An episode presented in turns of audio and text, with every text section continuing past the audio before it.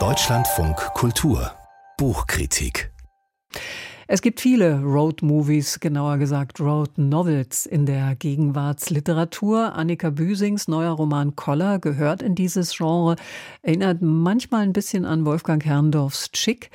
Unser Kritiker Rainer Moritz hat Büsings neues Buch gelesen. Wer ist denn da unterwegs und vor allem, wohin geht sie, die Reise? Ja, die Menschen sind unterwegs. Es sind zwei junge Menschen hier unterwegs. Das ist der Titelheld Koller, der eigentlich Kolja heißt, aber immer Koller genannt wird. Und im Koller steckt natürlich schon sehr viel an Wut, an Empörung. Und zusammen ist er mit Chris. Das sind zwei junge Männer, die haben sich aufs heftigste ineinander verliebt haben ein dunkles Vorleben, da ist allerhand passiert in ihrem Leben und die beiden sind nun unterwegs. Sie haben es erwähnt, das erinnert manchmal an Wolfgang Herrndorf, da waren ja auch zwei unterwegs eine gute Woche lang in einem Lada Niva. Hier bei Annika Büsing ist es auch eine gute Woche übrigens der biblischen Schöpfungsgeschichte nachempfunden. Sieben Tage sind die beiden unterwegs. Es gibt auch Anspielungen darauf. Und es ist ein Polo 2. Das war das zweite Polo-Modell, also auch nicht mehr das modernste Auto, ein klappriger Wagen. Und nun gehen die beiden, genauer, sie fahren los. Mhm. Komplizierte Familienverhältnisse herrschen in diesem Roman. Welche Wege gehen Büsings Protagonisten Koller und Chris, um sich darin zurechtzufinden? Oder welche Wege fahren sie? Genau, die beiden Männer, sehr unterschiedlich äh, vom Charakter her, haben sich mit der Vergangenheit auseinanderzusetzen. Äh, Koller, Kolja war liiert mit einer Frau, hat ein Kind, eine vierjährige Tochter. Mit der Kindsmutter ist er längst nicht mehr zusammen, aber da gibt es natürlich Dinge noch zu regeln. Es wird auch dieses Kind dann besucht. Das ist eine Station dieses Roadmovies. Während Chris, der aus Leipzig kommt, eine Scheinheirat eingehen wollte, um einer jungen Frau eine Aufenthaltsgenehmigung zu beschaffen. Auch diese Heirat wird abgeblasen. Sie sehen, diese beiden Männer haben immer viel vor, sind oft verfahren in ihrem Leben, um in dieser Metaphorik zu bleiben und müssen sich in diesem Buch damit auseinandersetzen. Und was zeichnet die beiden Protagonisten aus?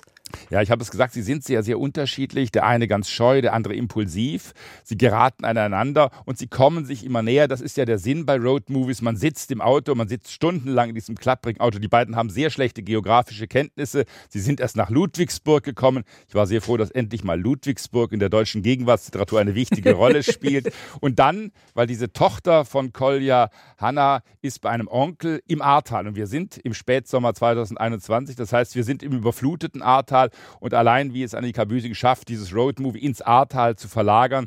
Die beiden kommen über keine Brücke, sie kommen dann durch große Umwege in das Dorf, wo Hanna lebt. Aber das allein, wie sie schildert, wie dieser Polo sich durchzukämpfen hat durch Wald und Wiesen. Es muss sogar ein Trecker gestohlen werden, damit der Polo auch übers Ackerland kommt. Das ist klassisches Roadmovie. 2022 hat ja die Bochumer Gymnasiallehrerin, denn das ist Annika Büsing, mit ihrem mehrfach ausgezeichneten Roman Nordstadt debütiert. Lässt sich denn Koller, also ihr neues Buch, stilistisch und thematisch damit vergleichen? Ja, es schließt daran in gewisser Weise an. Nordstadt war ja auch nur ein Buch von 160, 170 Seiten.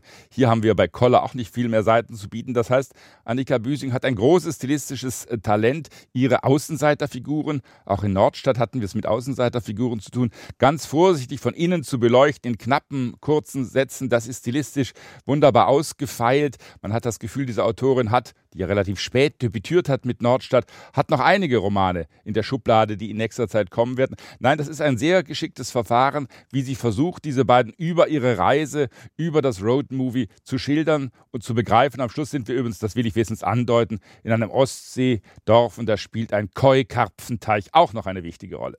Das nur, damit man noch weiter Lust hat, dieses Jahr gar nicht so dicke Buch äh, zu lesen. Also, Herr Moritz, äh, ne, ein gelungene, ein gelungene Road Novel und die, die, die, Autorin hält also, was ihr Debüt verspricht. Das ja sonst so gefürchtete zweite Buch ist gelungen. Genau, diese Hürde hat sie, glaube ich, ganz trefflich äh, überwunden. Da gab es keine Probleme. Es heißt einmal in diesem Buch, man soll Kaugummi-Adjektive in Romanen meiden. Kaugummi-Adjektive, das sind solche, die original nichts sagen, wie es im Buch heißt. Und das allein gelingt der Autorin auch in ihrem zweiten Buch wieder trefflich. Ein Buch frei von Kaugummi-Adjektiven. Also Kaugummi-Adjektive vermieden und Ludwigsburg in die Literatur eingeführt. Genau so ist es.